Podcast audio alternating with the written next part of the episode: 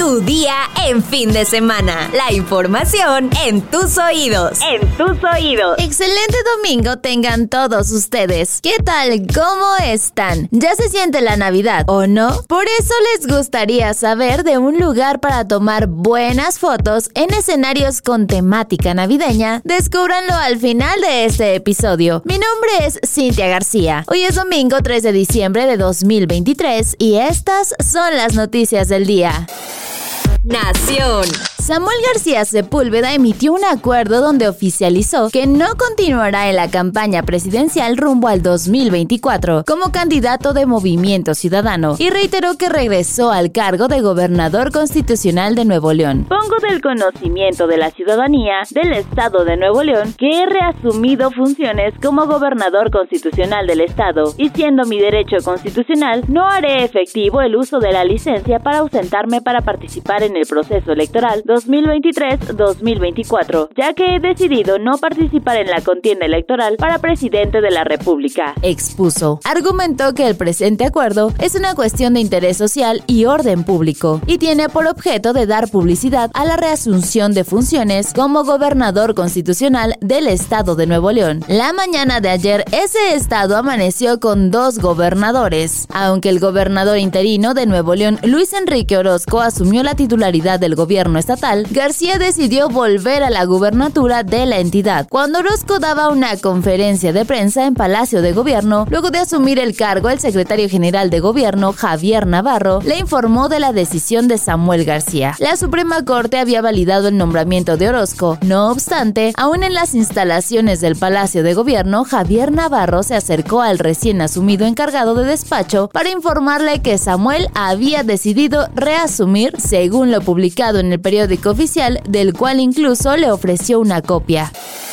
Estados. La Fiscalía de Jalisco localizó los teléfonos celulares de los cinco jóvenes que fueron desaparecidos la noche del 11 de agosto en el municipio de Lagos de Moreno, aunque la dependencia estatal señaló que por ahora no puede brindar mayor información al respecto, trascendió que los aparatos se encontraron enterrados en una de las fincas en las que Roberto Olmeda Cuellar, Diego Lara Santoyo, Uriel Galván, Jaime Miranda y Dante Hernández estuvieron retenidos. Con este hallazgo se abre la posibilidad de que los investigadores puedan saber con quién se comunicaron los cinco antes de que se perdiera su rastro. Aunque aún no han presentado pruebas contundentes, tanto el fiscal del estado Luis Joaquín Méndez Ruiz y el coordinador del Gabinete de Seguridad de Jalisco Ricardo Sánchez Berubén han señalado que las investigaciones apuntan a que los restos calcinados encontrados el 20 de agosto en el horno de una ladrillera en Lagos de Moreno corresponden con algunos de los jóvenes. Este hecho condujo al arresto de cinco personas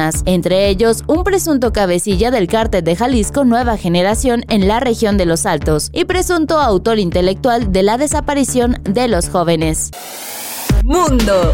Un terremoto con magnitud preliminar de 7.6 sacudió ayer las costas de Mindanao en Filipinas, que ameritó se activara la alerta de tsunami. El sismo se produjo a las 22.37 horas y se midió a una profundidad de 32 kilómetros. Se espera un tsunami devastador con olas cuya altura presenta una amenaza para la vida, declaró el Instituto Filipino de Vulcanología y Sismología en la red social X. Se instó a la población de las provincias de Surigao del Sur y Davao Oriental a evacuar inmediatamente el lugar hacia zonas más altas. Hasta la tarde de ayer se desconocía el número de víctimas y daños, pero el sargento de la policía, Inatuan Joseph Lambeau, recalcó que el terremoto fue muy fuerte. Lambeau añadió que 45 mil residentes en el municipio recibieron la orden de abandonar sus casas. Muchos se dirigieron a pie o en vehículos hacia zonas más altas. La nota curiosa del día. ¿Se acuerdan que ayer platicábamos sobre el tren Maya? Pues les cuento que tras agotarse los boletos de este medio de transporte para su primer viaje el próximo 16 de diciembre, llovieron críticas en redes sociales, pues usuarios se pronunciaron en contra del presidente Andrés Manuel López Obrador por los costos de los tickets. El costo del boleto en clase turista es de 1.166 pesos y la clase Premier 1.862 pesos, por lo que usuarios señalaron que el tren Maya era solo para fifis. Ya me sacaron de la duda que por el momento y hasta nuevo aviso el tren Maya no es para pobres, solo para fifis. ¿Cómo? ¿Me están diciendo que los boletos del capricho, perdón, del tren Maya no van a costar 30, 60 y 80 pesos que prometió el presidente? ¿Los boletos del tren Maya costarán más caros que los del concierto de Luis Miguel? Se leen algunos comentarios en los que incluso compararon el costo de viajar en tren y en autobús. ¿Ustedes qué opinan? ¿Es para fifis? ¿Se les hace caro, barato? ¿Adquirieron sus boletos? Queremos saber su opinión, así que déjenla en los comentarios. Si eres amante de la Navidad, Selfie Café es para ti. Se trata de un restaurante temático e inmersivo. Durante todo el año monta diferentes escenarios para los amantes de las fotos, pero en época decembrina se transforma en una villa navideña con decoraciones y fondos perfectos para tus redes sociales. Más de 14 escenarios decorativos con iluminación y objetos interactivos son la principal atracción de este restaurante temático e inmersivo que decidió transformarse para recibir la temporada navideña. Está pensado para público de todas las edades. La villa navideña Selfie Café ya está abierta en un horario de 9 de la mañana a 9 de la noche y el local se encuentra en Londres 50 en la colonia Juárez, Alcaldía Cuauhtémoc, muy cerca del Ángel de la Independencia.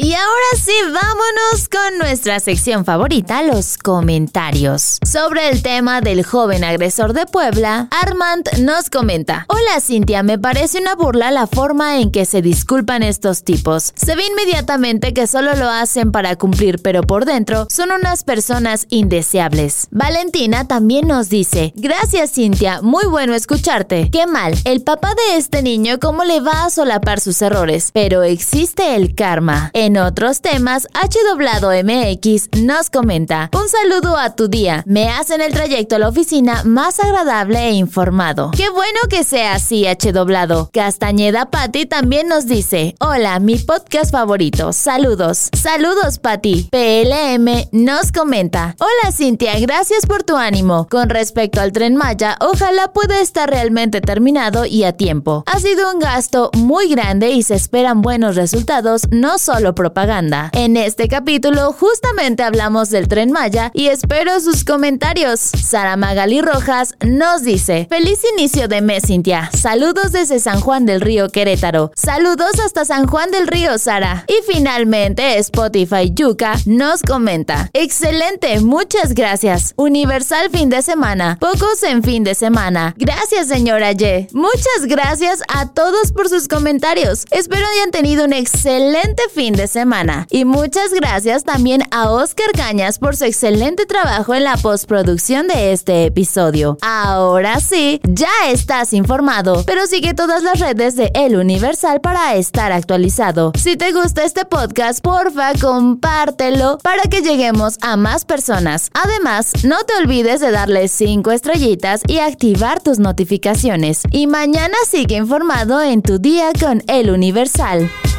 Tu día en fin de semana. La información en tus oídos. En tus oídos.